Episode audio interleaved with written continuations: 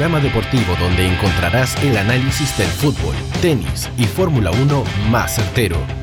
Todo lo que deseas escuchar lo encontrarás aquí. Un seguimiento fiel a los y las deportistas de Chile y el mundo en Planeta 11. Sube el volumen y sal a la cancha en la radio oficial de la Fanaticada Mundial.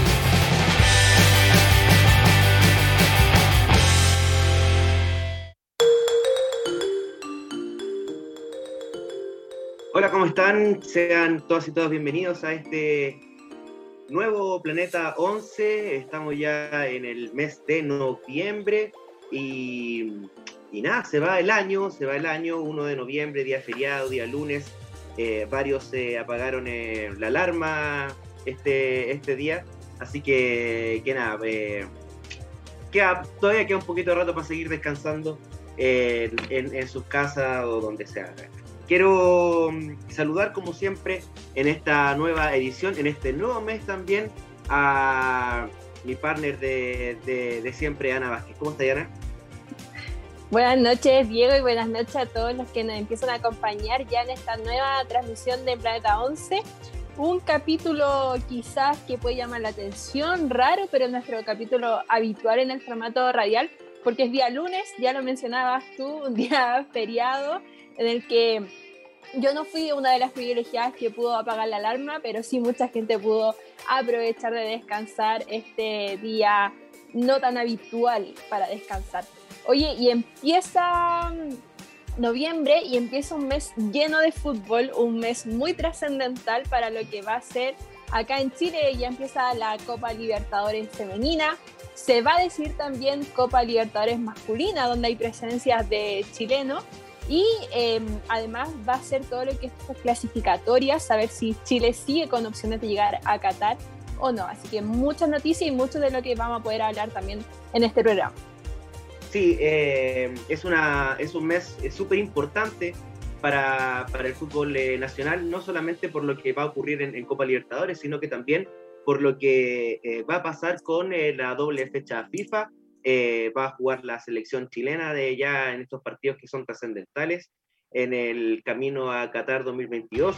Y bueno, finalizando también el, la Copa Libertadores, eh, vamos a llegar al mes de diciembre con la final del campeonato femenino Caja Los Andes. Y también en este mes de noviembre sabremos los dos equipos que van a ascender a primera división en el ascenso. Sí, pues, y ahí ya también tenemos listas las llaves, vamos a poder ver quiénes son ese equipo privilegiados, quienes después de esta competencia cortita para cumplir que hizo la NFP, vamos a poder ver quiénes se integran a la división de honor. Sí, eh, saludamos primero que todo, antes de, retomar, a la gente que no está ya en sintonía, a la gente que está en el www.radiohoy.cl, también en el canal 154 de Zapping TV y en nuestro Twitch ya estamos eh, eh, eh, en todas las calidades, con eh, nuestra, nuestra cuenta. Recuerden seguirnos, recuerden suscribirse para que puedan también ser parte de esta, esta comunidad llamada Planeta 11. Comenzamos, Ana, porque esta semana comienza la esperada Copa Libertadores Femenina 2021, que haciendo una introducción, esta Copa Libertadores tenía como sede Chile. sí, pues tenía como se Chile, esta era la semana en la que nosotros ya estábamos planificando el viaje a Viña, buscando los departamentos necesarios, cotizando pasajes y todo. Lamentablemente no fue así y em, se va a jugar esta Copa Libertadores en Paraguay hasta las semifinales, inclusive. Eh, pero la final, recordar que se juega en Uruguay en esta semana en que también se va a definir el campeón de Copa Sudamericana y el campeón de la Libertadores masculina. Una copa que ya está aquí, está a la vuelta de la esquina, comienza el día 3 de noviembre y comienza con la participación de quien es nuestro Chile 1, nuestro primer representante de las tricampeonas actuales, Santiago Morning. Un Santiago Morning que va por una especie de, revancha, porque las últimas dos ocasiones que, han, eh, que ha estado en esta competición ha llegado solamente a los cuartos de final y ha sido eliminada por el mismo rival, que es el Corinthians. Así que eh, Esperamos que esta vez no, no, no, pase eso y que pueda sortear de mejor manera las llaves. Pero paso a paso, hay que ir de a poco y va a, debutar en este, en este grupo B contra un equipo local. Sí, y ojo, em, a ver si hacemos como este panorama general, Santiago Morning va a debutar este 3 em, de noviembre, a pesar que el grupo B alcanza a jugar este día en que comienza la Copa Libertadores a las 5 y media de la tarde y debuta, tú ya lo mencionabas, con un local como es Cerro Porteño. Y ojo que Cerro no, no obtuvo el cupo solo por ser local, Cerro es el campeón paraguayo del año 2021 y es un equipo que sabe de Copa Libertadores. Esta es su séptima participación y va a debutar en esta edición enfrentando a Santiago Mora. Sí, Cerro Porteño es un equipo eh, copero ya de historia dentro de la Copa Libertadores Femenina. Ha podido tener, eh, ha podido llegar a semifinales, eh, tiene tercer lugares, tiene cuartos lugares y ahora en casa van a tratar de, de llevar su nombre a lo más alto. Raro sí que la gente de Cerro tenga que jugar en la cancha de Olimpia, pero bueno, cosas, cosas del fútbol. Mencionar eso, que es un estadio por grupo y el estadio donde se van a desarrollar todos los partidos del grupo B, del grupo de Santiago Morning, es el Arsénico Érico. Entonces, siempre van a estar en el, en el mismo eh, estadio en estos primeros tres partidos por fase de grupo. Cosas cositas, cositas, queda, queda este, esta Copa Libertadores. Oye, eh, ¿te parece si eh, repasamos la, la, nómina que, eligió eh, María Pri para el viaje? Que bueno, ya las muchachas están entrenando ya, ya están asentadas en tierra paraguaya y que mm, creo que no tiene novedades. y sin embargo, las novedades son la inclusión de las nuevos fichajes. Sí, mira, dos fichajes llegaron a Santiago Morning para esta competencia en especial. Dos fichajes jugadoras argentinas, eh, me refiero a Ludmila Manicler y a Constanza Vázquez. Y hay bajas, eh, bajas esperadas, eh, por ejemplo, el caso de la lesión de Francisca Mardones, queda afuera también Javiera Enríquez, Javiera Ramírez y Ámbar Figueroa pero la que a mí me llama la atención que queda fuera es Rocío Soto. No sé si te pasa lo mismo. Rocío Soto, que si bien tuvo una lesión bastante eh, grave, eh, retomó, tuvo partidos en esta última etapa del campeonato, sin embargo, finalmente eh, María Pi decide por dejarla, dejarla fuera, y, claro, pero yo creo que también tiene que pasar por, por esa inclusión de los dos fichajes, ¿no? Puede ser, y me, llama bastante la atención considerando que Rocío fue titular en la semifinal vuelta con Palestino. Y además ingresó, fue una de las primeras, eh, uno de los primeros cambios que realizó también en la semifinal, ida con Palestino. Entonces, mm, llama, llama la atención la no incorporación de, de Chio Soto en esta nómina que, que viajó a Paraguay, como tú ya lo señalabas el día de hoy, ya realizó su primer entrenamiento. Jenny Acuña, Rosario Balmaceda, Isidora Hernández, Javier Arroa, Ludmila Manicler, Karen Araya, Valentina Navarrete, Nicole Fajre, Laura de la Torre, Constanza Vázquez, Sugelen Galás, Marcela Pérez, Daniela Pardo, Bárbara Muñoz, Geraldine Leighton, Josefina Keimer, Ámbar Soruco, Gabriela Borges, Fernanda Cárdenas y Renata Ferreira. Tres arqueras son las que viajaron eh, para, esta, para esta Copa Libertadores 2021. Em, ¿Cómo ves tú esta, esta, por lo menos, no sé si puede ser este primer partido, mirando también a lo que, a lo que venga posteriormente? O sea, obviamente siempre partir ganando es un aliciente importante, sobre todo aunque creo yo que es con eh, una de las reales más fuertes, el otro es Abay Kinderman, eh, y va a estar bastante, bastante peleado el grupo. Sí, a ver, em, Cerro, tú lo mencionabas, para mí es el rival que está en la misma, mm, al mismo nivel que Santiago Morning, un Cerro que mm, tiene una baja importante, que es la de su delantera Thais Leiva, pero em, sí tiene una gran figura en el ataque, que se mueve en, toda, en todo ese frente como es Antonia Belén Riveros. Yo creo que este va a ser el partido que va a permitir ver en qué situación está Santiago Morning para esta edición de Copa Libertadores un cerro que además va a ser local, lamentablemente no sabemos si va a existir la opción de que vaya público. Es increíble que empieza en dos días y no tenemos claridad sobre ese punto. ¿Te parece si mencionamos eso? Porque eh, se habló el día de hoy respecto de eh, un tuit eh, de la prensa respecto a estos temas de, de tomas PCR que primero era una obligación que era muy distinto con lo que pasaba en el fútbol masculino, sin embargo se, se levantó esa medida, pero todavía no eh, se sabe respecto de eh, el ingreso a público, pero estamos a dos días, eh, pasado mañana empieza. Sí, es increíble, es increíble. Yo creo que, a ver, el, el silencio en este caso otorga y no creo que haya público. Eso es lo, que pasa. Y tampoco sabemos qué va a pasar en la final. Una final que se juega en otro país, que se juega en distinto estadio, en un distinto marco también. Eh, lo único que sabemos de esa final de Copa Libertadores Femenina es que va a haber VAR. Esa es la única información que ha entregado el presidente de Conmebol, Alejandro Domínguez. Em, una situación que no me sorprende, eh, este, este despelote, esta em, cualquier cosa que hace la Conmebol, lamentablemente con el fútbol femenino, pero también con el fútbol masculino. O sea, recordemos lo que pasó en esta Copa América que se jugó este año. Eh, se cambió la sede días antes de que comenzara, entonces no, cuando dicen es porque fútbol femenino, sí, le, agrego ese, ese contenido, pero la Conmebol es un despelote para todo lo que significa el fútbol en el continente. Dispara mal para todos lados.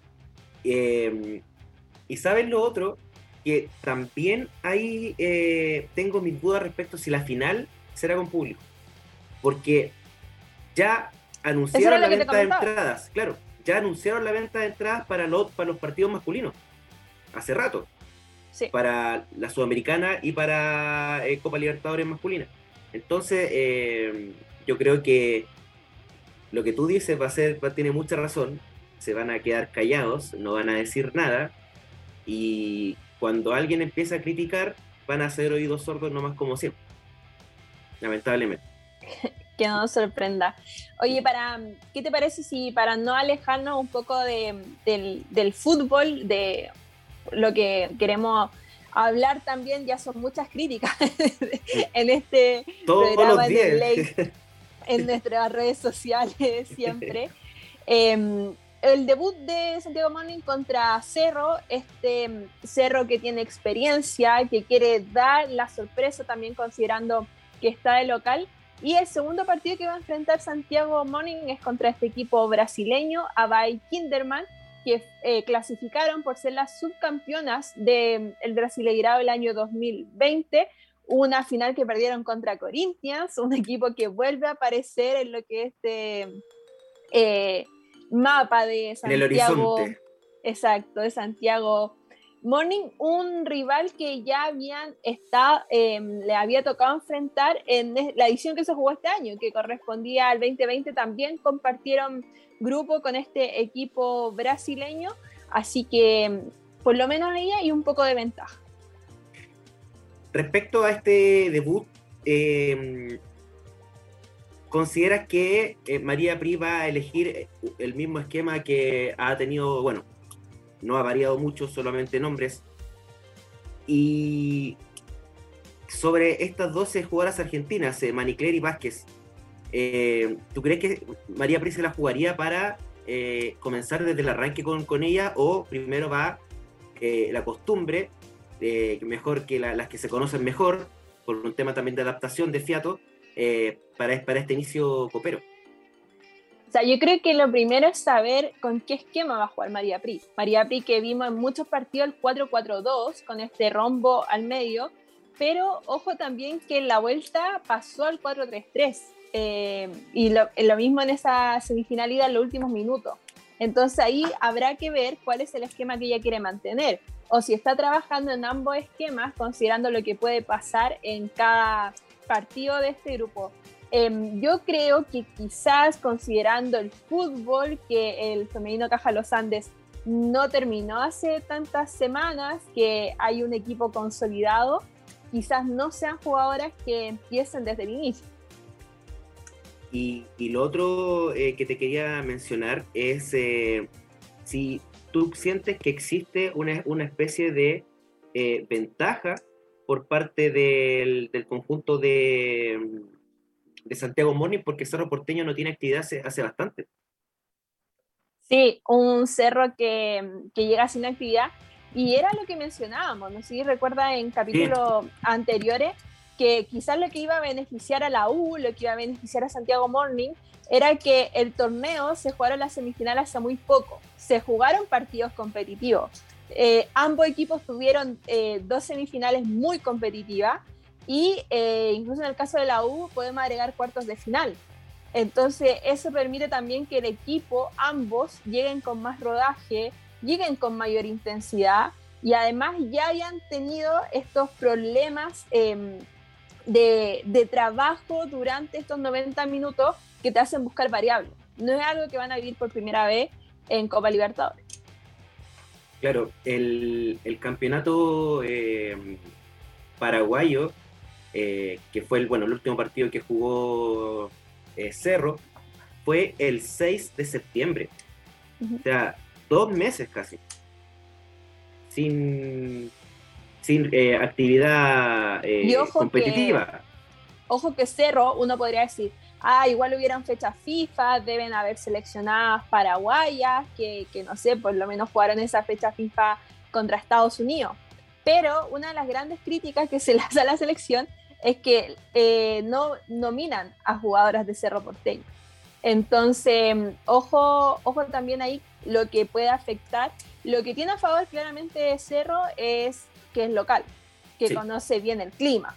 Pero yo creo que Santiago Morning debería, eh, debería no pasar susto en su debut de esta edición. Hay un tema eh, de fútbol, creo yo, hay un tema de nombres, eh, hay un tema también de, adaptación que, Santiago Morning viene jugando regularmente, porque no es lo mismo eh, entrenar, hacer partidos a puertas cerradas, hacer especies de microciclos cuando eh, realmente se le toma el carácter que corresponde, que es un partido por los puntos, y eso cambia completamente la, situación y también la sintonía entre las propias jugadoras. la hora del partido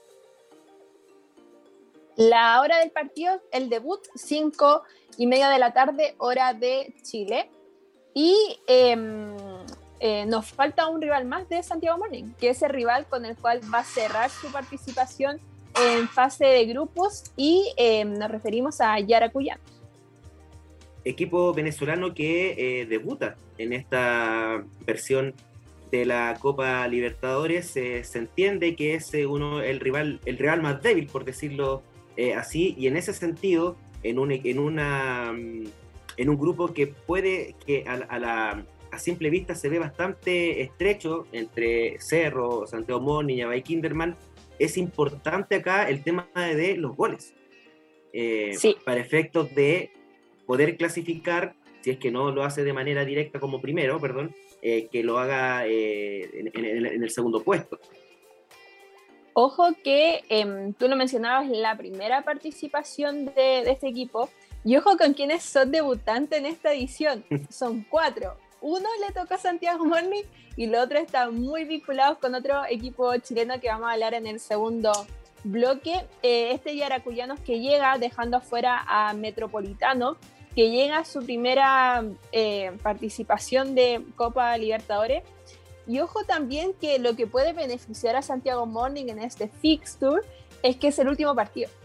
Eh, puede pasar lo mismo que en la última edición, donde Santiago Morning llegó a jugar sabiendo que necesitaba hacer más de siete goles, siete o más goles. Entonces, yo creo que por ahí igual es, un es una ventaja, considerando que eh, empiezas con cero, eh, vas al tiro con un rival eh, duro, no sabes qué va a pasar con, con Kinderman, pero llegas al último partido con rodaje, con un rival que se supone es más accesible y conociendo cuáles son los resultados que te van a permitir pasar a la siguiente fase. La idea es que no, no, no llegar a ese partido eh, pensando en algún resultado, o sea, la idea es que, claro, pueda asegurar los puntos contra Cerro, y contra una Kinderman que cuando se enfrentaron fueron empate. Entonces también eh, hay, hay, hay, opciones de, que pueda... Y ojo que en... ¿Mm? Perdona que te interrumpa, Diego, pero y en esa versión, em, eh, Kinderman clasificó tercero en el grupo. Le ganó la clasificación Santiago Morning en, el, en ese segundo lugar. Mira, eh, saludamos a la gente que está en Twitch, eh, TL, está Don Scruffy también, un abrazo a todos. Dice, dice, hola, hola, ¿cuándo empezamos a pedir a María Pri para la selección? Eh, uh, ahí yo no pienso lo mismo. No, no, todavía no. Eh, es, esa es una conversación que ya hemos tenido. Sí, Letelier, esa es como conversación de ley. Claro. Letelier out. Y luego dice competitividad a nivel torneo nacional. El problema es que la Libertadores es en canchas grandes y los equipos, sobre todo brasileños, están varios peldaños arriba. Compacto, Yo no sé, sobre todo con los equipos brasileños. Pero no sé si esa diferencia se va a notar tanto con los. No sé si el tema de las canchas. No, no, lo sé. Eh, Diego dice: Hola, ¿qué pasó con San Luis Fem? Ah, eso lo vamos a decir más ratito, mucho más rato. Se tiene que quedar para que podamos conversar sobre eso. Que bueno, para variar. NFP. Sí. Eh, Vamos Copa Libertadores todavía. Sí, tranquilidad, tranquilidad. Estamos, estamos felices ahora. Eh, ¿Te la jugué con alguna escena? Eh, ¿Crees que va a ser por menos la misma que, que ha parado María Pri? Yo creo que va a empezar con las mismas. Es más, em, importante considerar el hecho que no llegó em, lo que se rumoreaba mucho, que era una incorporación para el arco de Santiago Morning. Eh, va a estar la misma arquera y la lógica indica que tiene que ir Gabriela Borges a defender esos tres palos. Eh, me la juego todavía con una línea de cuatro. Estoy segura que la dupla centrales va a ser Suelen junto a Marcela Pérez. Si están en un perfecto estado físico, considerando que ambas no estuvieron así en, los partidos de en los últimos partidos del femenino Caja Los Andes, Em, debería ir por la derecha en Barzoruco, por la izquierda Geraldine Layton, pero ojo que la sorpresa podría ser Josefina Keimer, considerando su gran rendimiento, sobre todo en la semifinal vuelta contra Palestina. Volvió de muy, de muy buena forma. Sí, entonces, ojo, ojo ahí con lo que puede pasar en ese puesto. Y eh, al medio, creo que van a ir tres jugadoras. Eh, me la juego con la Dani Pardo, con Nicole Fagle, con Karen Araya. Y tres arriba con Jenny, eh, Isidora Hernández y Rosario Balmaza. Increíble también el, ascenso en el primer equipo de mm, Isidora Hernández, que en la era de, de Marco Lea era un revulsivo y con eh, María Pría agarra titularidad y también empieza a responder con goles. Así que eh, bastante importante también eh, la confianza que va a depositar, que deposita María Pría en esta jugadora para lo que va a ser esta, esta Copa Libertadores. ¿Sabéis qué? Estoy de acuerdo. apruebo, ¿Te gusta el sí, sí, sí, me, gusta, me gusta. María Pría, llámeme, por favor. Sí, pues ayudante técnica. claro. Creo que va lo mejor de lo mejor. Creo que hay que ir con todo hay que, hay que ir con todo. No, no, no especular como en, otro, en, otra, en otros partidos eh, decisivos. Oye, y solo mencionar el hecho de que encuentro que Isidora Hernández ha hecho muy buena dupla, se ha conectado muy bien con Jenny Acuña. Una Jenny que se ha visto muy cómoda jugando por la orilla y buscando ese centro en el que siempre está muy bien ubicada y también muy em, concentrada Isidora Hernández. Así es. Eh, tenemos entonces, estamos todos listos con el tema de Santiago Morning que debuta eh, pasado mañana, 5 y media de la tarde, hora local. Ahí vamos a estar eh, viendo si hacemos una video reacción a ese partido, porque va a estar, va a estar muy, muy, muy bueno. Por ahora, vamos a la pausa y de vuelta vamos a conversar sobre el otro, la otra participante de esta Copa Libertadores, que es la Universidad de Chile. Vamos y volvemos.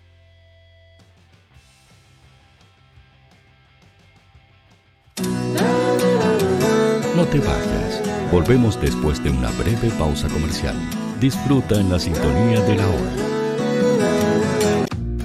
Personaliza tus ideas con Estampados MG.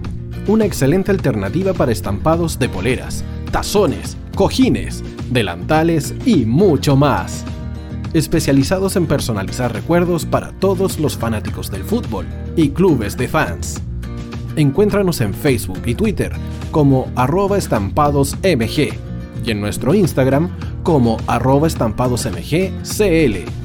Despachos a todo Chile. La mejor opción de precio y calidad la encuentras en Estampados MG.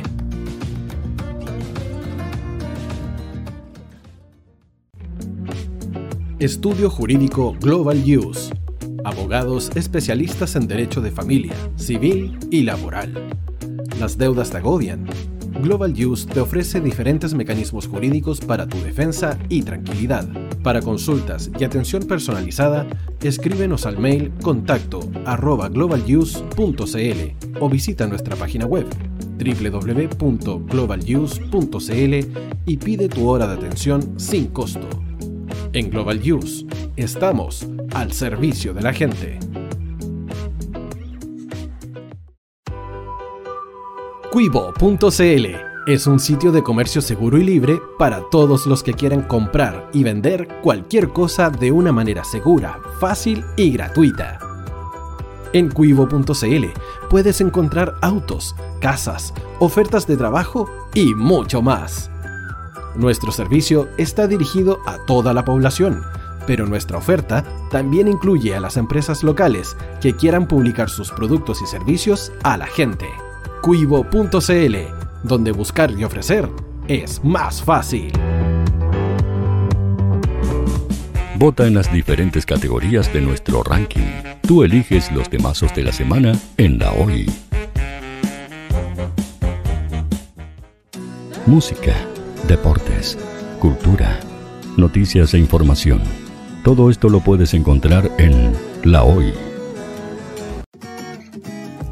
¿Tu empleador no cumple con sus obligaciones? ¿Sufres de acoso laboral? ¿Quieres autodespedirte? Con Defensa Trabajador de Global Use puedes defenderte. Di no a los malos empleadores.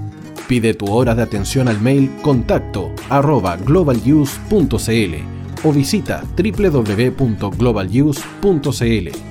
Con Defensa Trabajador de Global Use nos pagas cuando ganemos tu caso. Tú, que nos escuchas todos los días, ¿sabes por qué somos la radio oficial de la fanaticada mundial? Si no lo sabes, sube el volumen. Hola tío, aquí Andrew de Argentina. Hola tío, hoy soy Deb. Saludos desde España. Radio Hoy es mi radio. Hola, mi nombre es Eric y los estoy escuchando desde La Habana, Cuba. Hola tío, hoy es un placer estar escuchando a Najo. Os mando un saludo desde Brasil, o como decimos por aquí, un abrazo muy fuerte. Chao, chao. Hola tío, soy Yángela y soy de Puerto Rico. Hola tío, aquí una peruana desde Italia, en sintonía de la radio de la fanaticada mundial con Radio Hoy y el tío Hoy, por supuesto. Hola tío, Hoy soy Alexa de México, tengo 8 años. Hola tío, ¿cómo estás? Te saluda Mónica Osuna desde Paraguay. Hello tío Hoy, we're streaming from the United States and we thank you for doing this special stream. La radio Hoy, soy Laxane y los escucho desde Nicaragua. Hola tío, soy Majo de Bolivia. Hola Radio Hoy Chile, muchos saludos desde Honduras. Hola tío, te saluda Eric desde Ecuador. Hola, soy Mabel de Buenos Aires. Radio Hoy te escucha. Hola, buenas tardes. Saludos desde Venezuela. Hola Radio Hoy, les saluda Germayori Mancía desde Guatemala. Hola amigos de Radio Hoy. Tío Hoy, tío Hoy, tío Hoy. Para Chile, América y el mundo, Radio Hoy. La radio oficial de la fanaticada mundial. Atención hinchas del fútbol. Sigue a tus equipos favoritos todas las semanas en las canchas nacionales e internacionales, viviendo, palpitando la pasión que desborda tus sentidos. Hoy Deportes te hace la invitación a vibrar en el tablón virtual junto a Fútbol en la Hoy, todas las semanas a través de www.radiohoy.cl, la radio oficial de la fanaticada mundial.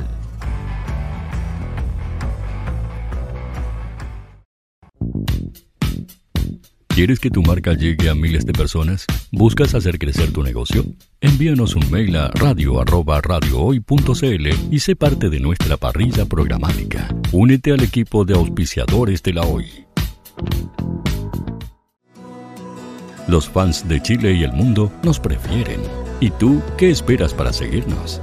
Síguenos en Twitter como arroba Radio Facebook La Radio Hoy Instagram, arroba Radio porque somos la radio oficial de la fanaticada mundial. Radio Hoy es una empresa Hoy Comunicaciones. Visítanos en www.hoycomunicaciones.cl.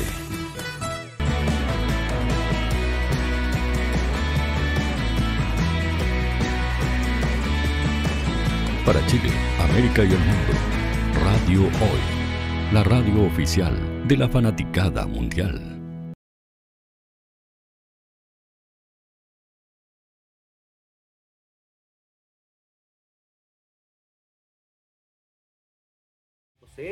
canal 154 en eh, TV y también en nuestra señal de Twitch, donde ya se está ahí agolpando la gente a saludar y a, dar sus su comentarios. Cuando se cambie voy a decir quién es. Así que ahí vamos a, irlo, a ir viendo esto. Oye, Ana, ¿te parece entonces si eh, nos eh, vamos con la Universidad de Chile, que también estará en esta Copa Libertadores por segunda vez consecutiva.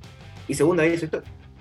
Exacto, segunda vez consecutiva, segunda vez en su historia. Eh, las Leonas dirigidas por Carlos Vélez harán su debut el 4 de noviembre, eh, un cuarto para las 8 de la noche en horario local en el Estadio Manuel Ferreiras, donde se van a disputar los partidos de este grupo C, un grupo C en el que se encuentra la Universidad de Chile, y así como Santiago Morning se va a enfrentar contra un equipo debutante en Copa Libertadores como lo es Yaracuyanos. También la Universidad de Chile no se va a enfrentar con uno, sino que con tres debutantes. Cuatro son los debutantes en esta edición de Copa Libertadores, tres les tocó a la U, uno le tocó a Santiago Morning. ¿Quiénes son estos debutantes? Nos referimos a Alianza Lima, Deportivo Cali y el Real Tomayapo. Este último va a ser el rival con el cual la Universidad de Chile se va a enfrentar el día jueves.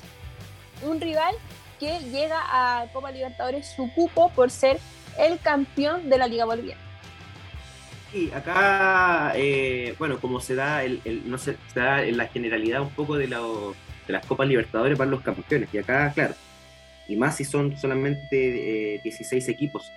Y y pasa que son tres debutantes, pero son tres campeones. Entonces tampoco es como para eh, confiarse, eh, sobre todo eh, a, un, a un Deportivo Cali que yo veo bastante fuerte. Sí, mira, si, si vamos por orden, ojo que Real eh, Tomayapo es campeón de la Copa Simón Bolívar, que fue algo que se armó muy a la rápida para que Bolivia pudiera llevar representante a Copa Libertadores. Es más, esta es una liga semiprofesional. Ya, sí, acá esto también podría calificarse como una liga semiprofesional, pero em, el título ya es de profesional en Chile, a diferencia de lo que pasa en Bolivia. Una Bolivia además que eh, demuestra que es una liga no bien organizada, una liga, em, para hacer la comparación, en Chile nos quejamos de la falta de competencia pero por lo menos en Chile, antes de que empezara el torneo, sabíamos que iban a ser dos grupos, que había playoffs, que eran partidos de ida y vuelta. En Bolivia no se sabe nada, entonces ojo también con lo que significa jugar con este equipo debutante, que para mí es un equipo que no le debería generar problemas a la Universidad de Chile. Sí, yo creo que cero. Eh, pero, insisto, no hay que confiarse, hay que ir a, hay que ir a jugar. Eh, esa, esa, es eh, la, la, manera. Eh, y este Real Tomayapo, que es campeona de, esta liga que tú mencionabas y que va directamente a la, la Copa Libertadores. lamentablemente, como el fútbol boliviano tiene esta cosa de de semiprofesional, por lo menos son honestos y dicen que es semiprofesional. Eh, no hay mucha eh, información, solo sabemos que eh, son las campeonas y que yo creo que la, Universidad de Chile va a tener que demostrar con goles su superioridad tanto en jugadoras como, como también en, en fútbol. Sí, yo creo que el rival accesible que tiene la Universidad de Chile yo sé que estamos como no hay que confiarse, es copa, pero uno sabe que es la U, sabe lo que propone la U y si la U, así como lo señaló Fernanda Pinilla en esta última conferencia de prensa en Chile, antes de embarcarse a Paraguay, eh, considera esto como una revancha, no te puedes caer en este partido. Tienes la obligación de ganar este partido y además ojalá de generar un buen colchón de goles que te permita después tener una diferencia que no peligre tu clasificación a la próxima ronda. Claro que sí, ese partido eh, marca el debut de la, de la Universidad de Chile y eso va a ser el día 4, eh, ¿cierto? El día jueves. Exacto. El día jueves fue a la Universidad de Chile, como ya lo mencionaba, un cuarto para las 8 de la noche, em, un día después de lo que va a ser el debut de Santiago Mónica. Recordad que la U llega a Copa Libertadores por ser el Chile 2, este Chile 2 que tuvo un poquito de, de polémica debido a que la NFP decidió no, no realizar acá en territorio nacional este, este torneo al cual renunció. Y hablemos un poquito de lo que va a ser los otros rivales de la U. Otros rivales, Alianza Lima, debutante, lo, lo mencionamos. Creo que es importante, a pesar de que son equipos fuertes, equipos que se arman, eh, ojo también con lo que significa debutar en un torneo tan exigente cuando vienes de ligas que quizás no te dieron tanta competencia. Los partidos son cada dos días, es poco ese mm, eh, periodo de recuperación, puede marcar mucho la diferencia. Un Alianza Lima que tiene como, como baja importante a Fiorella Valverde y tiene como a una de sus máximas estrellas su delantera Adriana Lucar, eh, así que una Alianza Lima que que mete miedo, que es el ganador de la liga, eh, que por eso clasifica, pero eh, ojo que fue una liga que duró tres meses. ¿Sabes qué? En relación a eso, tiene mucha razón cuando hablas de la exigencia física. Sobre todo con estas ligas que son de corta duración o que son de, de carácter, eh, diría yo, amateur semiprofesional.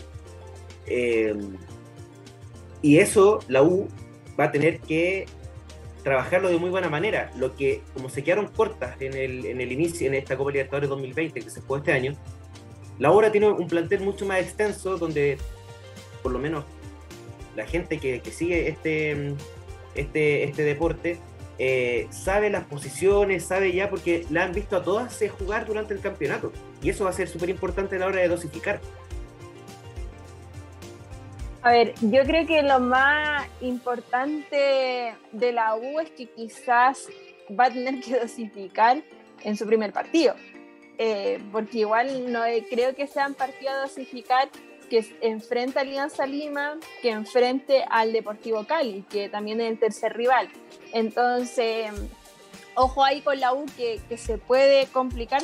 Yo creo que lo importante es saber si el día jueves eh, va a improvisar con la pareja de centrales. Eh, la U, recordar que perdió a Carla Guerreros para este torneo, que Fernanda Ramírez llega muy justa en la recuperación.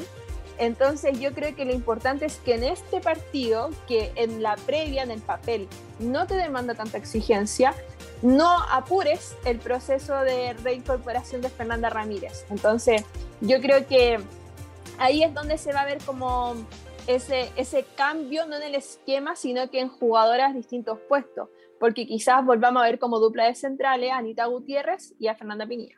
Esa era, esa era la pregunta que, te quería realizar. Eh, ¿Sientes que esa dupla de centrales ante Colo Colo eh, fue, eh, fue correcta? ¿Fue una muy buena participación? ¿Crees que puedan llevar el, peso de jugar una Copa Libertadores estas dos jugadoras en ese, en ese puesto? A ver, creo que la ventaja es que son dos jugadoras con mucha experiencia, experiencia no solo nacional, también internacional y además de selección. Eh, entonces creo que por ahí gana un poco la Universidad de Chile. Anita Gutiérrez ha jugado en esa posición durante el torneo. No solo la jugó en un partido contra Colo Colo en la vuelta, la habíamos visto ya antes cuando fue baja Carla Guerrero. Eh, ahora, ¿cuál es el problema? Yo no sentí que Colo Colo apurara tanto a la U. Entonces, yo no sé si realmente esa semifinal vuelta donde vimos esta pareja inédita de centrales es eh, lo que uno necesita para saber si es una pareja centrales que te va a funcionar para lo que va a ser Copa Libertadores. Ahora, la lógica indica que vuelve Fernanda Ramírez y Fernanda Ramírez va a ser dupla con Anita Gutiérrez, que ya se conocen, que ya tienen partidos entre ellas como duplas centrales y una Fernanda Ramírez que además es muy ordenada en la defensa. Entonces, yo creo que por ahí va a ir lo de la U y ojalá Fernanda Ramírez pueda estar en el enfrentamiento contra Alianza Lima y contra Deportivo Cali. Claro, pero como, como bien tú, tú señalas, eh, Ana, eh, no, apurar el proceso porque puede salir eh, peor y hay que tenerla al 100 por lo menos para las instancias finales. sé que llegamos a esas instancias. pasemos al último equipo. Sí, el último equipo que es el Deportivo Cali, que llega a esta Copa Libertadores por ganar la Liga 2021 de Colombia. Un Deportivo Cali que tiene varios nombres interesantes y a mí me gustaría destacar el nombre em, de Linda Caicedo. No sé si te suena, jugadora de 16 años que en la última fecha FIFA contra Chile por Colombia le marcó un gol a la selección nacional, a nuestra Cristiane Edler, una jugadora muy joven que es em, una demostración de lo que está pasando en Colombia. Una renovación también de, su plantilla y con jugadores que ya a los 16 años están siendo importantes en la selección y en sus respectivos equipos. Una jugadora eh, que se sabe mover en el ataque, que colabora en el juego y que marca la diferencia, sobre todo con su técnica. Así que Deportivo Cali, que a pesar de ser las debutantes, para mí va a ser el rival a vencer que tiene la Universidad de Chile. Sí, estoy completamente de, acuerdo con, eso. Eh, creo que es un equipo que, se armó para ser eh, campeón y, fueron campeonas el primer título eh, venciendo a un equipo copero como es Santa Fe en duelos de, ida y vuelta. Y claro, lo que tú mencionas, Linda Caicedo, 16 años, y anotándole a, Chile por la, por la selección. Eh, claramente es el gran proyecto del fútbol eh, cafetero y eh, la vamos a estar enfrentando entonces con la Universidad de Chile. recordemos los horarios, Ana. Sí, Santiago Morning que debuta el 3 de noviembre a las 17.30 horas, esto es el día miércoles, y la Universidad de Chile que debuta el día jueves, un cuarto para las 8 de la noche.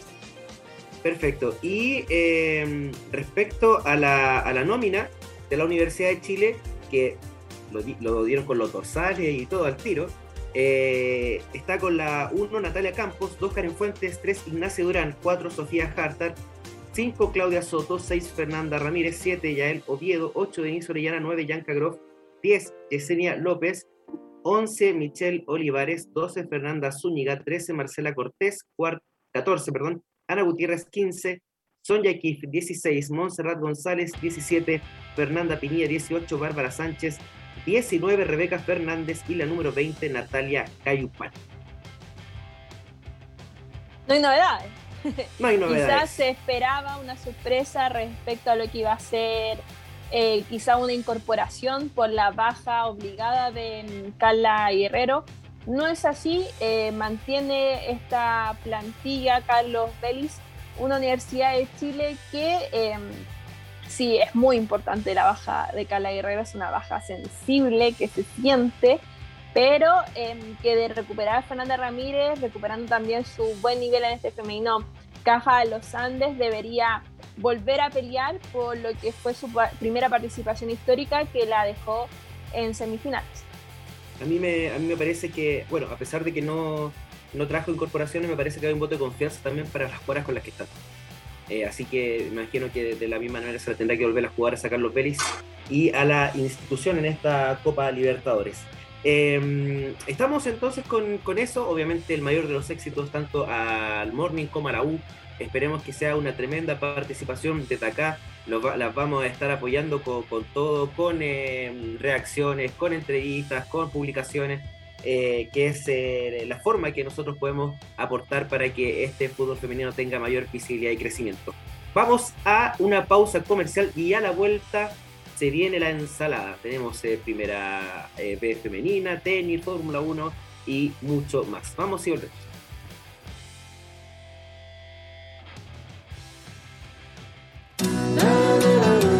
No te vayas. Volvemos después de una breve pausa comercial. Disfruta en la sintonía de la hora. Personaliza tus ideas con Estampados MG.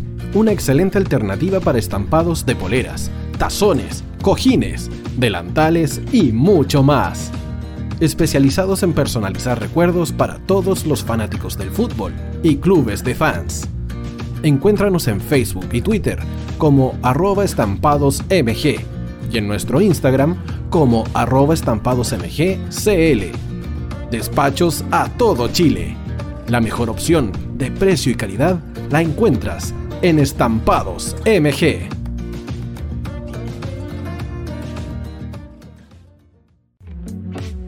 Estudio Jurídico Global Use. Abogados especialistas en derecho de familia, civil y laboral. Las deudas te agobian. Global Use te ofrece diferentes mecanismos jurídicos para tu defensa y tranquilidad. Para consultas y atención personalizada, escríbenos al mail contacto arroba o visita nuestra página web www.globaluse.cl y pide tu hora de atención sin costo. En Global Use estamos al servicio de la gente. Cuivo.cl es un sitio de comercio seguro y libre para todos los que quieran comprar y vender cualquier cosa de una manera segura, fácil y gratuita. En cuivo.cl puedes encontrar autos, casas, ofertas de trabajo y mucho más. Nuestro servicio está dirigido a toda la población, pero nuestra oferta también incluye a las empresas locales que quieran publicar sus productos y servicios a la gente. Cuivo.cl, donde buscar y ofrecer es más fácil. Vota en las diferentes categorías de nuestro ranking. Tú eliges los temazos de la semana en la hoy. Música, deportes, cultura, noticias e información. Todo esto lo puedes encontrar en La Hoy. ¿Tu empleador no cumple con sus obligaciones? ¿Sufres de acoso laboral? ¿Quieres autodespedirte? Con Defensa Trabajador de Global Use puedes defenderte. Di no a los malos empleadores.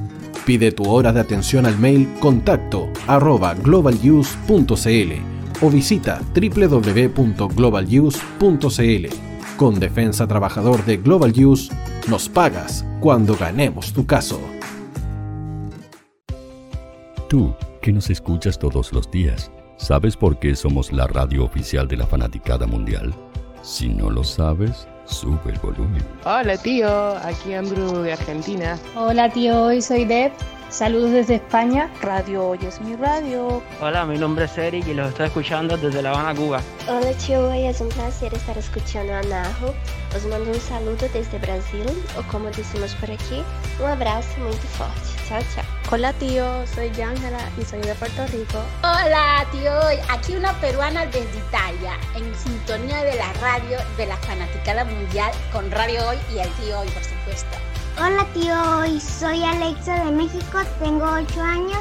Hola tío, ¿cómo estás? Te saluda Mónica Osuna desde Paraguay. Hello tío hoy.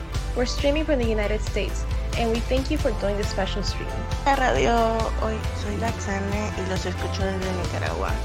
Hola tío, soy Majo de Bolivia. Hola Radio Hoy Chile, muchos saludos desde Honduras. Hola tío, te saluda Eric desde Ecuador. Hola, soy Mabel de Buenos Aires. Radio Hoy te escucha. Hola, buenas tardes. Saludos desde Venezuela. Hola Radio Hoy, les saluda Germayori Mancía desde Guatemala. Hola amigos de Radio Hoy. Tío Hoy, tío Hoy, tío Hoy. Para Chile, América y el mundo, Radio Hoy. La radio oficial de la fanaticada mundial. Atención hinchas del fútbol. Sigue a tus equipos favoritos todas las semanas en las canchas nacionales e internacionales, viviendo, palpitando la pasión que desborda tus sentidos. Hoy Deportes te hace la invitación a vibrar en el tablón virtual junto a Fútbol en la Hoy. todas las semanas a través de www.radiohoy.cl, la radio oficial de la fanaticada mundial.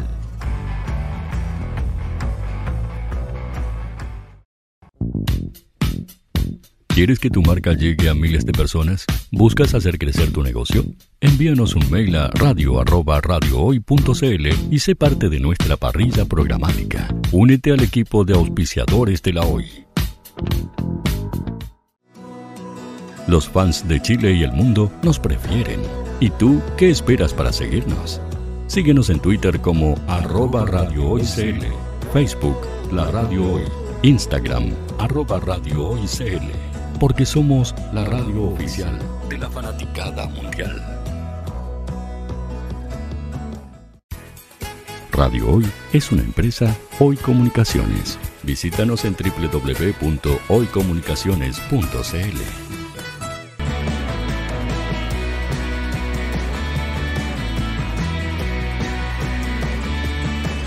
Para Chile, América y el mundo, Radio Hoy, la radio oficial de la fanaticada mundial.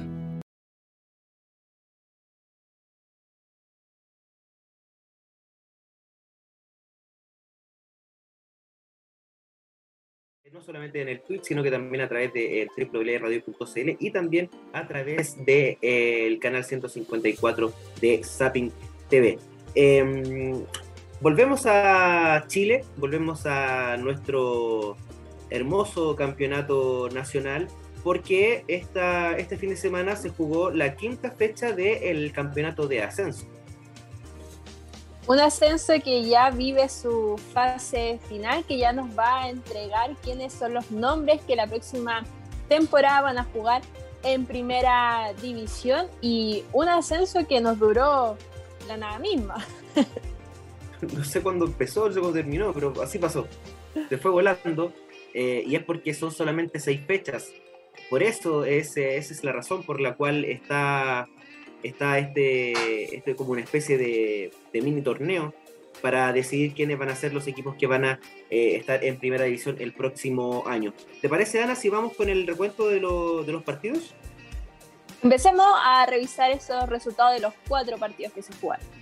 Perfecto, porque el día sábado en el CAP a cero, pero no en la principal, sino que en la cancha 3, Guachipato igualó 1-1 con Deportes Valdivia, goles de Catalina Jiménez para la visita, Janet Jorquera para las aceteras. Y el día de ayer, 31 de octubre, O'Higgins venció por 3 a 2 en la granja a Cúrico Unido triplete, hack trick de Tere Parragués, los descuentos de Antonia Escalona y Camila Cabrera. Eso fue a las 11 de la mañana del día domingo. También a la misma hora Perdón que te interrumpa, pero para destacar lo que pasó con Curicó, que jugó en la cancha del estadio. Sí, jugó en, el estadio. Le entregaron eh, también esta posibilidad, responde la hinchada, responde la jugadora, y se agradece lo que hace Curicó, también considerando que llegaban al partido sin opciones matemáticas de llegar a playoff. Entonces, un bonito gesto el del club sureño, podríamos decir centro-sur. de las tortas, eh, de la séptima, séptima región. Eh, sí, importante que eh, en esos estadios siempre. Y, eso no es que no sea como maravilloso, tiene que ser de siempre. Sigo.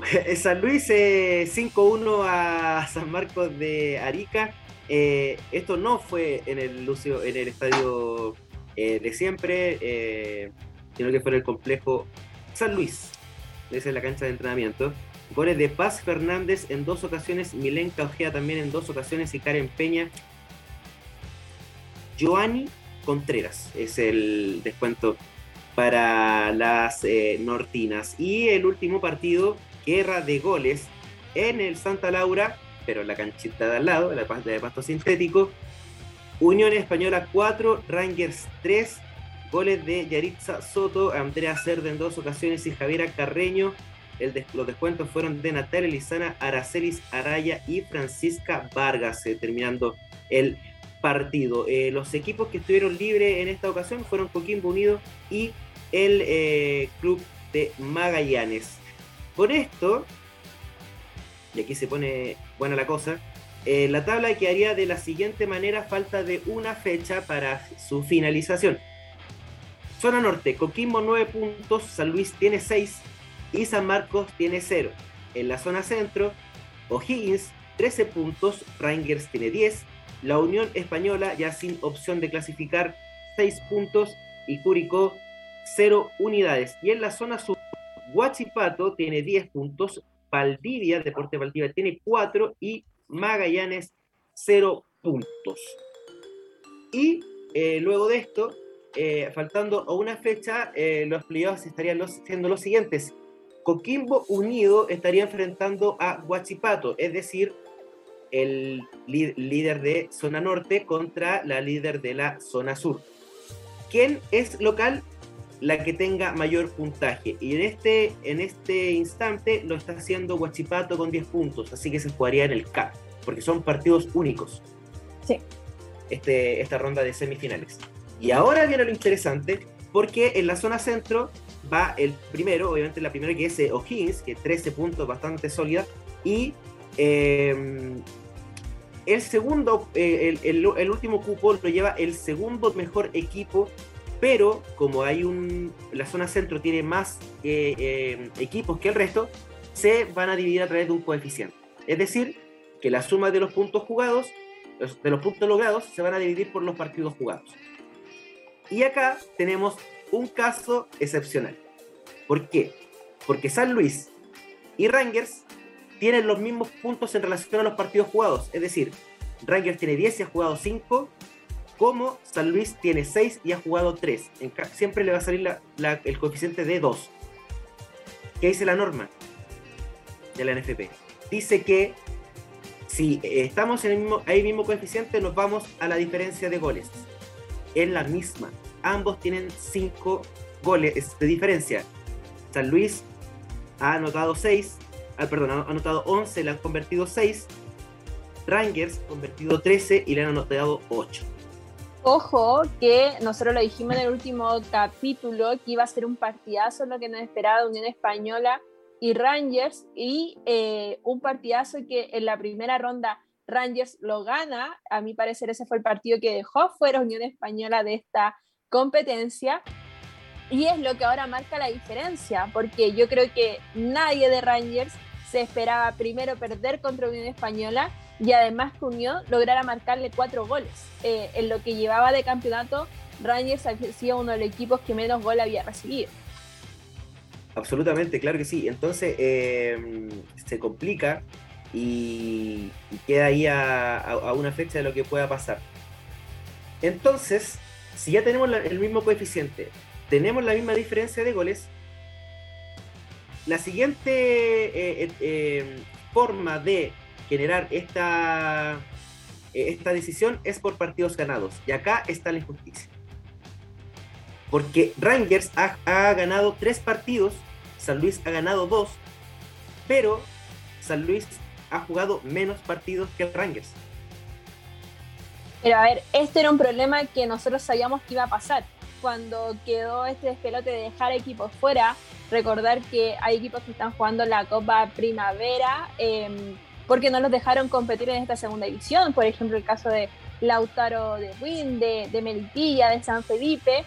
Entonces, ¿por qué dejaste fuera equipos que te habrían permitido armar una buena segunda división? ¿Y qué van a hacer ahora? Eh, ¿Cuál va a ser el criterio a zanjar? ¿Cuál va a ser el criterio determinante? considerando además que la NFP ha demostrado en estos últimos días que no conoce el término justicia deportiva. Eh, si no lo conoce en el fútbol masculino, ¿qué va a pasar en el fútbol femenino?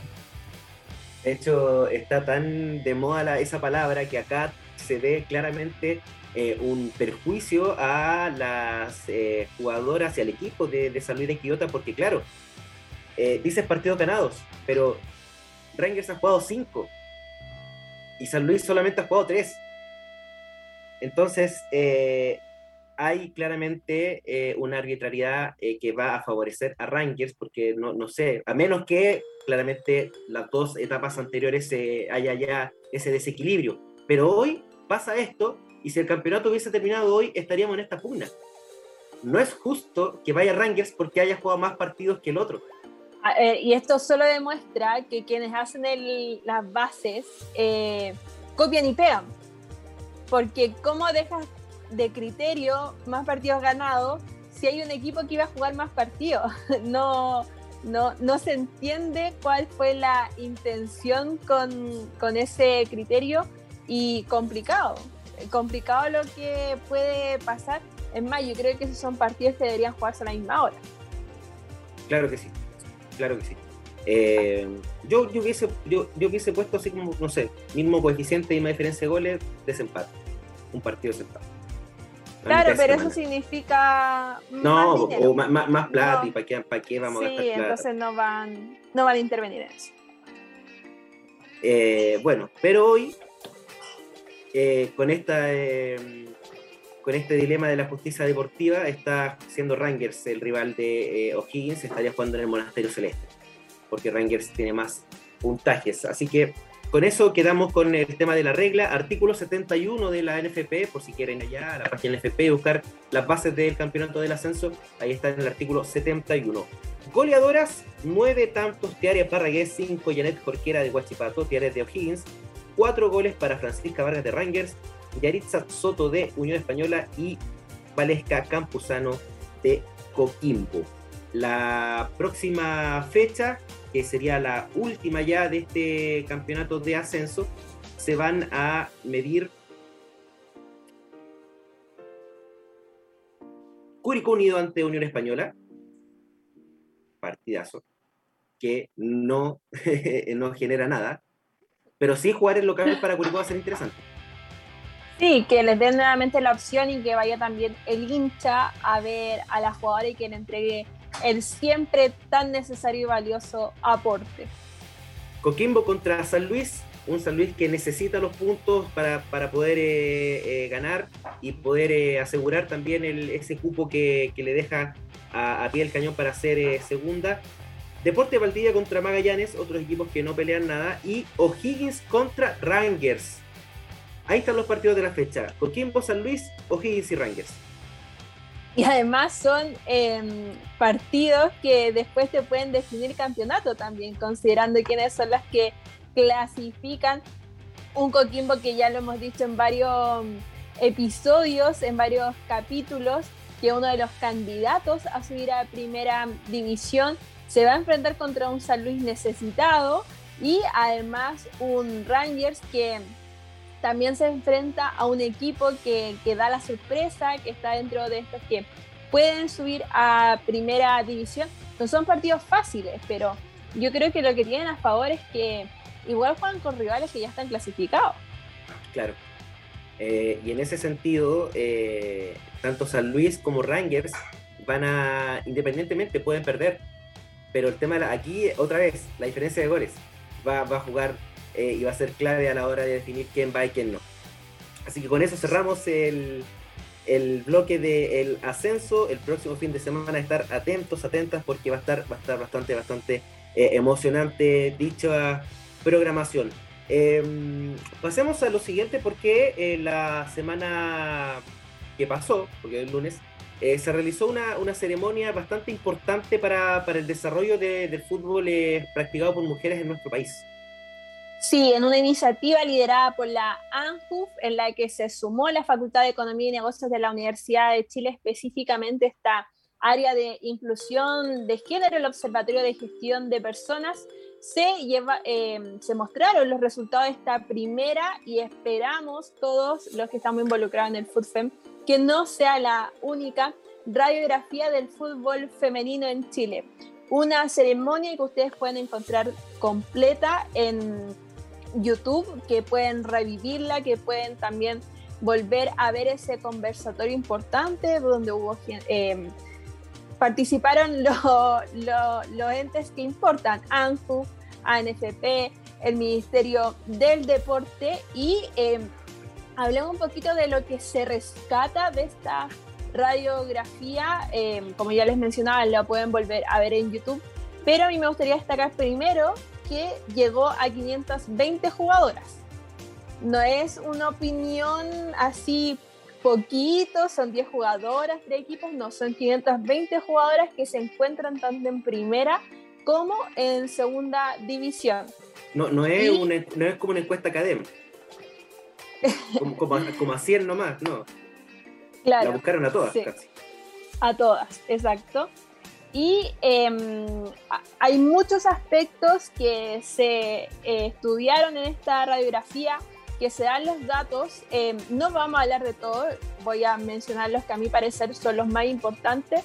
Los puntos más urgentes, a ver, estos son resultados nefastos. Em, estos demuestran la precariedad en la que se encuentra el FUTFEM nacional, pero yo encuentro que es muy importante al momento de realizar políticas públicas al momento de trabajar en estrategias, cuáles son estos, em, estas deficiencias más graves, estas deficiencias que inciden más en este desarrollo del FoodFem.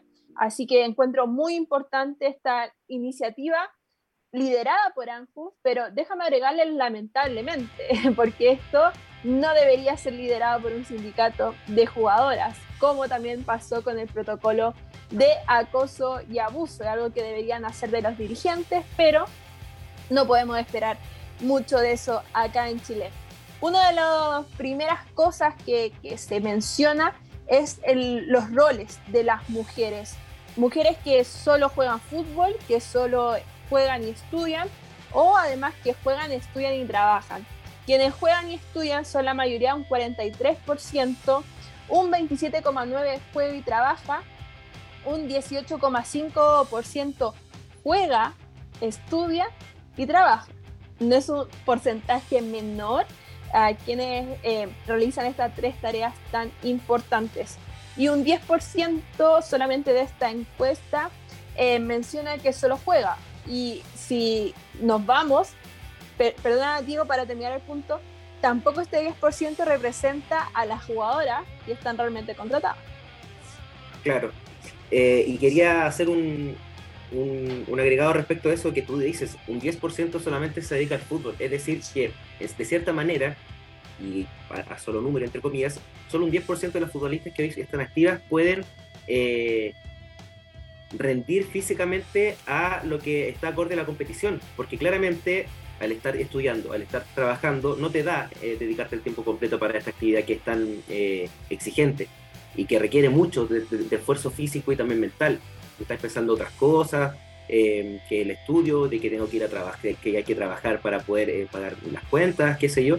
Eh, entonces, por eso a veces pasa de que la gente dice, oye, pero no sé, pues nos jugamos cada dos días y cada tres días y están cansadas, como que nos corren. Oye, hay, hay un motivo. Y mira, qué importante, lo pueden escuchar en el conversatorio, que se habló de la programación en el FUTFEM, eh, sobre todo respecto a este punto, que la programación nunca va a ser entre semana, siempre son los fines de semana, siempre se va a jugar sábado y domingo. Y siempre se hace pensando porque las jugadoras están en otras condiciones, a diferencia del fútbol masculino. Ellas no solo juegan, sino que también trabajan y estudian. Pero me llamó la atención que la respuesta institucional, la respuesta de la NFP, sea, existe esta condición, entonces este es, lo que nosotros vamos a hacer. Cuando está la solución post y no se ha pensado como NFP en la solución anterior. ¿Por qué las jugadoras tienen que estudiar, trabajar y además jugar? Claro, se, maquilla de cierta forma el, eh, esta, esta lamentable hecho, estos lamentables sucesos que ocurren hoy con, con el fútbol eh, femenino, con las jugadoras eh, que ejercen esta, esta actividad, esta profesión, de que no tengan contrato, de que no tengan derechos sociales, de que tengan que trabajar para poder eh, subsistir, de que, bueno, el tema del estudio es importante y siempre, y siempre va.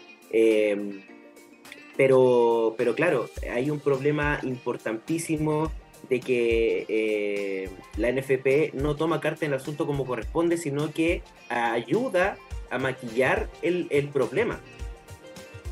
Sí, y a ver, se trabajó también en esto con, la NFP, con el ministerio, pero ¿por qué siempre la iniciativa tiene que empezar liderada por AMP?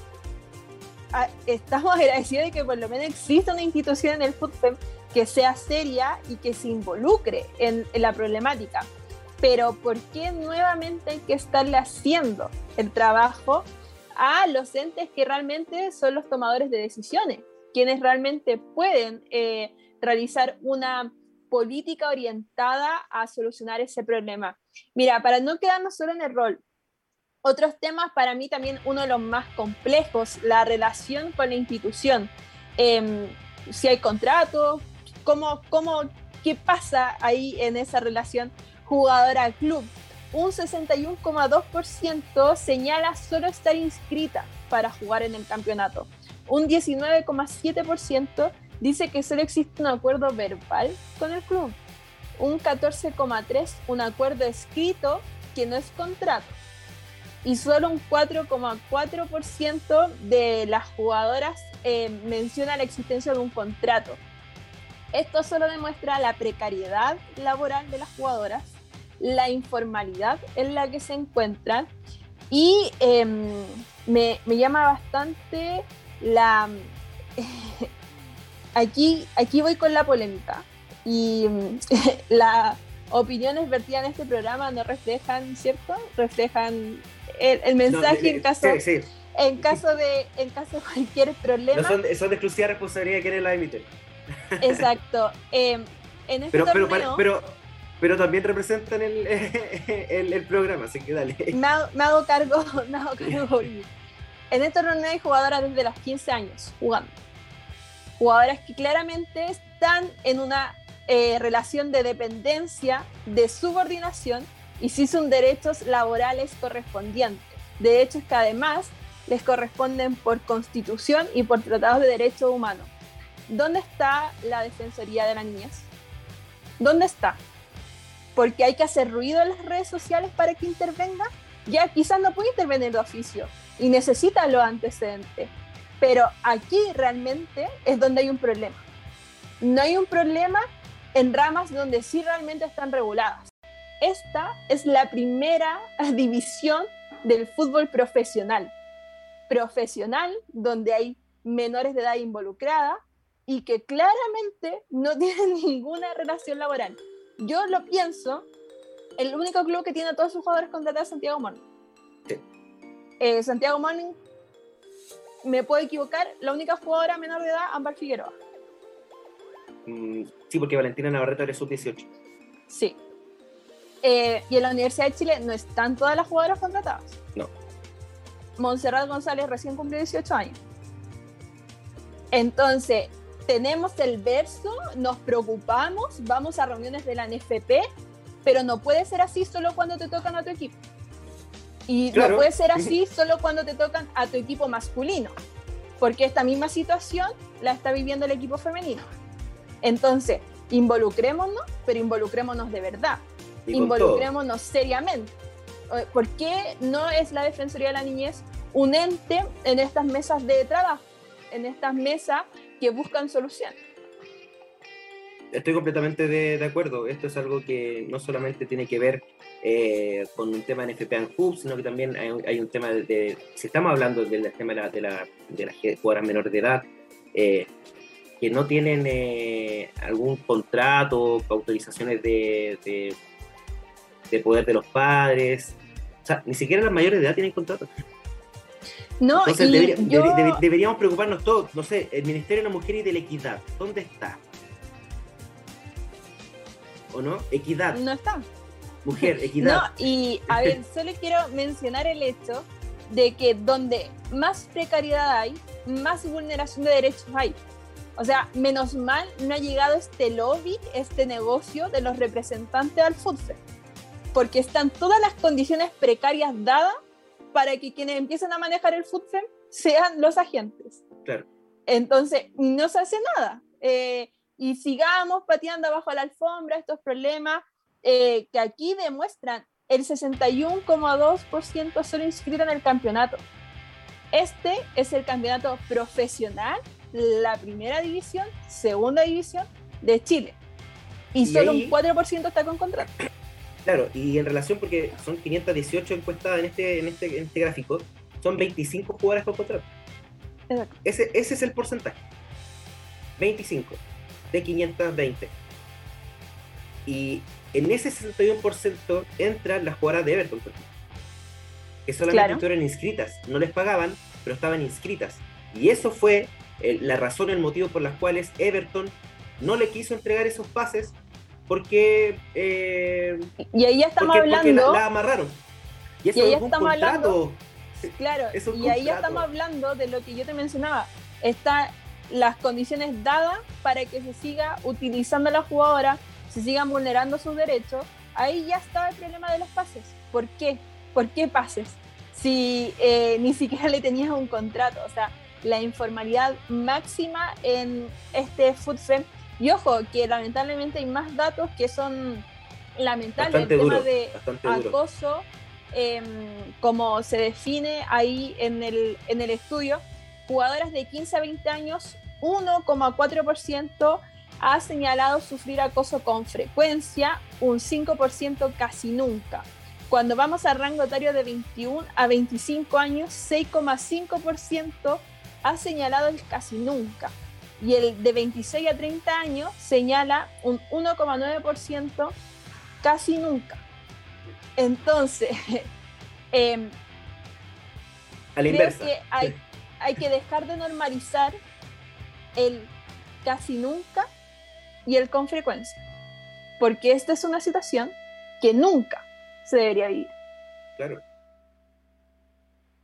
Claro. Ese, ese, eso, ese, por más mínimo que sea, no debe pasar en, ninguna, en ninguna situación y circunstancia. Oye, oye em, me, me escapo un poco en el chat. Chris UC8 nos dice: no va a haber representantes metidos porque las jugadoras aún no generan plata por ellas mismas con su propio ingreso.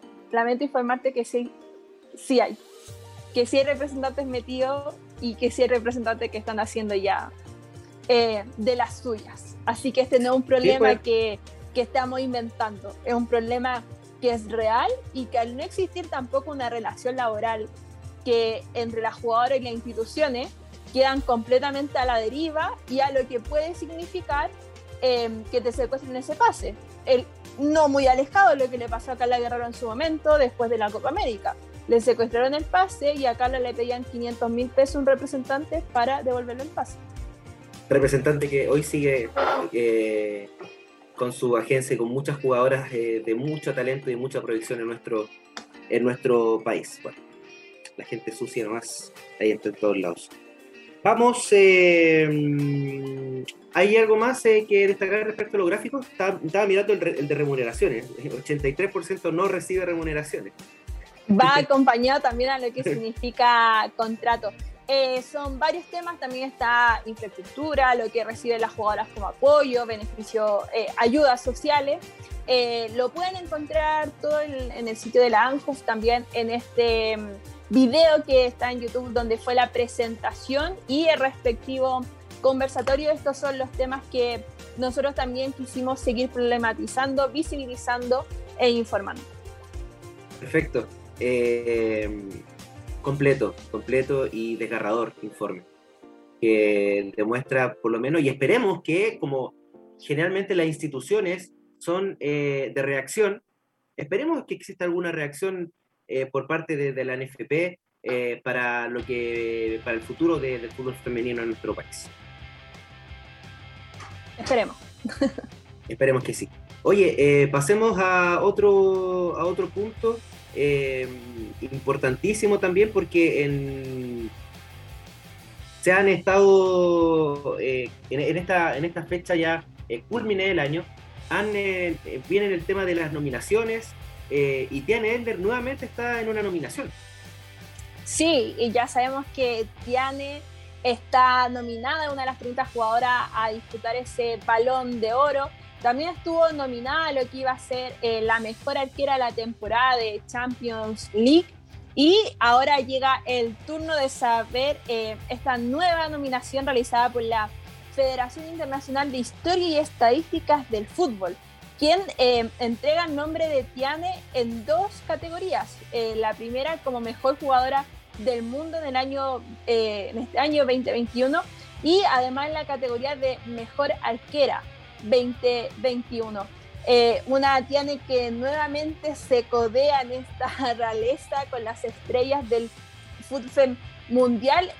por ejemplo, en el caso de lo que va a ser mejor jugadora, también se encuentra Marta, se encuentra eh, Lucy Bronze, eh, se encuentra, uno no lo entiende mucho, Samantha Samker, eh, también Pernil Harder, eh, Vivian Miedema, así que son jugadoras muy importantes, así como también la, hay que decirlo, la, unas nominadas a lo que va a ser el balón de oro, se repiten varios nombres y en lo que va a ser su nominación como mejor arquera comparte esta nominación con arqueras, por ejemplo, como Sandra Paños, la arquera del Barcelona, que le ganó este, este premio por eh, mejor arquera de, Champions. También encontramos a Stephanie Lavey, que fue eh, campeona olímpica junto a Canadá, a Bárbara, otra arquera sudamericana, la arquera de Brasil, dice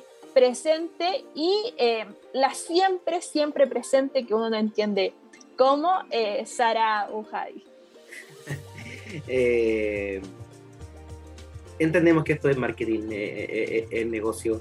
si Tiana Heller no ha sido elegida la mejor jugadora del mundo hace un par de años porque es chilena, no, no, encuentro otro, otro motivo. para no, no agrandarnos tanto, arquera. Eso, la mejor arquera del mundo, eso, eso. A, eso me refería, a eso me refería. La mejor arquera del mundo es porque es chilena. Eh, sí, sí, todo se sabe. Sí, te dice no pasa nada. Eh, entonces, claro. Eh, bueno, esperar que esperar que esté que le vaya bien nomás, que, pero es un honor que esté nominada, esté dentro del selecto grupo de las mejores del mundo. una TNL que es histórica ya, que va a ser leyenda sudamericana con el correr de los años cuando se retire. Va, va, va, va, a quedar su nombre impregnado con estrellas doradas en, la historia del fútbol nacional y también mundial. Exacto.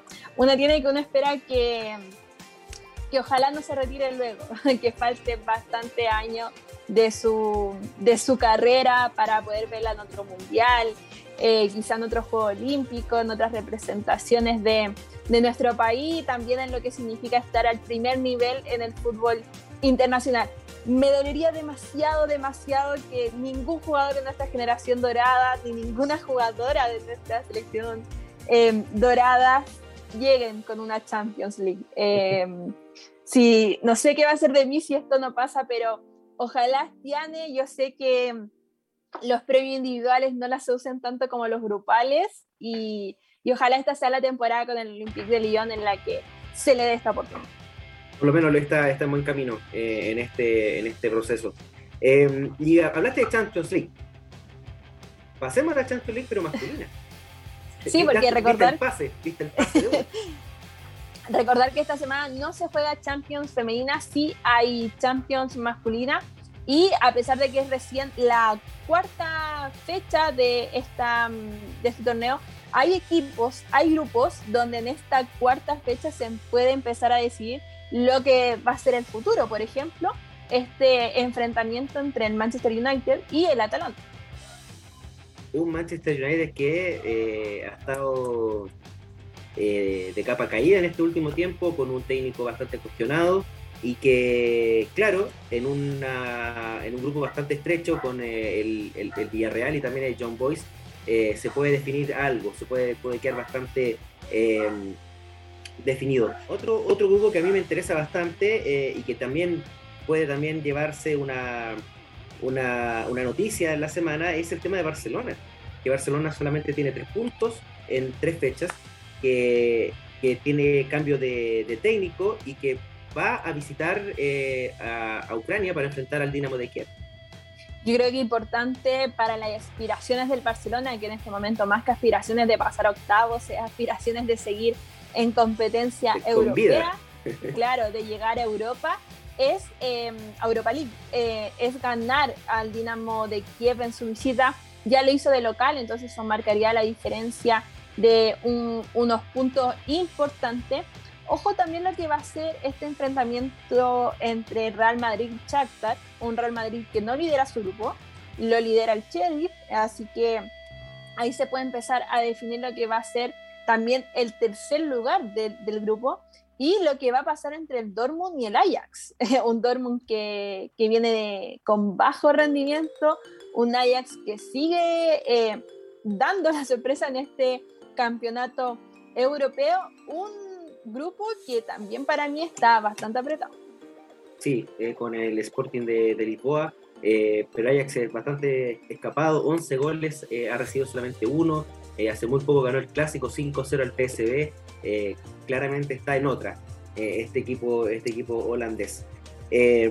bastante partidos interesantes para esta semana, martes y miércoles se juega Champions League, el día jueves va a ser el día de Europa League y también de Conference para una semana muy, muy, muy, muy bella en lo futbolístico. Cerramos eh, el fútbol, nos vamos eh, rápidamente al tenis porque eh, hay campeón. Nico Yarri logró el trofeo en el Challenger de Lima, venció por 6-2, 7-5 a Juan Manuel. Em, un Cherundolo que va a estar en el, ATP Finals Next Gen, el, noven, el octavo mejor del mundo de la sub-20. va a estar ahí este este jugador argentino que está 82, que tiene 19 años y que, y que Nico Yarri lo pudo sortear bastante bien. 40 puestos asciende Nico Yarri, se ubica dentro de los 165 ya mejores del mundo y supera a Alejandro Tavilo, por lo que ahora es el 3 de Chile. Sí, tremenda temporada de Nico, lo hemos comentado incluso cuando estaba con nosotros Benja Río Seco eh, la cantidad de puestos que subió en un año y ya es el tercero mejor de Chile. También, ojo lo que significa decir eso, eh, es un momento en el que el tenis nacional, sobre todo el tenis masculino, está viviendo muy buenos frutos con Alejandro Tavilo, con Nico, con Tomás Barrios, con el mismo Cristian Garín. Eh, pueden ser jugadores que en un par de años todos pueden estar sobre lo, dentro de los primeros 100 lugares creo que algo que no se había dado antes en nuestro tenis, jugadores jóvenes que siguen subiendo su rendimiento, así que muy importante lo que se está viendo. Y ojo que en este año que vuelve a la competencia ya el segundo Challenger que, que gana Nico y a un segundo lo que, ojo, es favorito eh, a dónde va, no es uno de estos jugadores que uno dice, Claro, no uno de estos jugadores que dice, ay, un jugador random, no. Incluso en lo que fue el Challenger 2 y 3 de Santiago, eh, también fue de los favoritos para llevarse ambos torneos. Sí, absolutamente. Eh, por algo va a estar ahí en, los finals, en la Next Gen. Otra noticia también importante es lo de Alexa Guarachi, que eh, va a participar y va a ser la primera tenista nacional que va a participar en el, Master, en la ATP Finals que se va a disputar en Guadalajara, así que importante también lo de eh, Alexa Guarachi con el, el Krasik. Y eh, esta semana eh, ya comenzó en el Challenger de Buenos Aires. Daniela Seguel venció a la mm, local Yasmin Hortensi, ya la había vencido la semana pasada, y esta en Brasil 7-5-6-1 para la Pantera, que ha tenido un renacer importantísimo en esta gira sudamericana también eh, Bárbara Gatica con eh, Rebeca Pereira eh, ganaron por un doble 6-2 a las locales Martina Bulvarela y María Victoria Bernstein. Doble 6-2 y está ya en los cuartos de final de este Challenger femenino que se está disputando en Buenos Aires. La mala noticia que en Ecuador, el Challenger de Ecuador, Nicolás Jerry se bajó de este, de este torneo tenía partido y finalmente se, suspendió, se decidió retirarse para descansar eh, de luego de esta eh, semana que ha sido bastante, bastante competitivas. Para mañana, Ale Tavilo va a enfrentar a Jamie Munar, que es el cabeza de serie número uno, el español 78 del mundo, y Gatica Bárbara también va a jugar en el singles. Eso es en el tenis eh, hasta el momento, obviamente toda la información en la página de Instagram de Planeta 11. Y rápidamente Fórmula 1 están vueltos locos en México. Mira, voy a dar muy rápido la Fórmula 1 cuando va a correr, pero no quería dejar pasar lo que logró Bárbara Gatita con Rebeca, que es el primer triunfo en WTA. Entonces, es súper importante lo que logró nuestra tenista nacional, que además eh, va a estar acá en Santiago en el Club Palestino la próxima semana también junto a la Pantera, donde se va a poder vivir, eh, ir a ver también a varias tenistas nacionales. Y eh, recordar en Fórmula 1 que el próximo fin de semana se juega el Gran Premio de, se corre el Gran Premio de México, un gran premio, una de las fechas finales de este Mundial de Fórmula 1 que nuevamente nos lleva a preguntarnos quién será el triunfador, quién se llevará estos 25 puntos. ¿Será Max Verstappen de eh, equipo Red Bull o será eh, Lewis Hamilton para Mercedes-Benz? Eh, se corre la carrera el día domingo a las 4 de la tarde. A la misma hora va a ser la clasificación el día sábado en el Autódromo Hermanos Rodríguez, donde todo, toda la afición espera que Checo Pérez con Red Bull logre por fin un podio en su país natal. Es lo que se espera eh, ya desde la, semana pasada, ya el fin de semana comenzó ya como los preparativos, exhibiciones varias, eh, trofeos, eh, autos, etcétera, para lo que será esta competencia en el Autódromo de los Hermanos Rodríguez, que sin lugar, a dudas vamos a estar informándolo este fin de semana. Nos quedamos cortísimos de tiempo, pasó volando. Eh, agradecerte, Ana, como siempre. Eh, ¿Palabras al cierre? Em, increíble la cantidad de capítulos que llevamos, em, que nos acompañen en nuestras redes sociales, Planeta 11-bajo en Twitter como en Instagram, porque lo dijimos cuando inició el capítulo, se viene mucho fútbol en este mes de noviembre, muchas actividades también en nuestro Twitch, eh, siempre acompañándolos también en lo que va a ser esta transmisión los días domingo en formato radial y em, un mes que ojalá, ojalá, eh, uno de los grandes deseos es que sea un equipo chileno el que levante una nueva Copa Libertadores y que se pueda festejar como corresponde. Para eso tomen las medidas necesarias, recuerden usar la mascarilla, la vacuna no evita la propagación del virus y además recuerden vacunarse con, con sus dosis de refuerzo. Ese es mi mensaje y muchas gracias. Así, amor, también eh, a, la, gente. no, no, creo en eso. Última, últimos meses del año nomás, aguante nomás, eh, ánimo, ánimo, ánimo, ya se viene eh, el, el, descanso. Toda cosecha. Que estén muy bien. Nos vemos el jueves en el late. Ana Vázquez de Obelis. Un gusto. Chao, chao.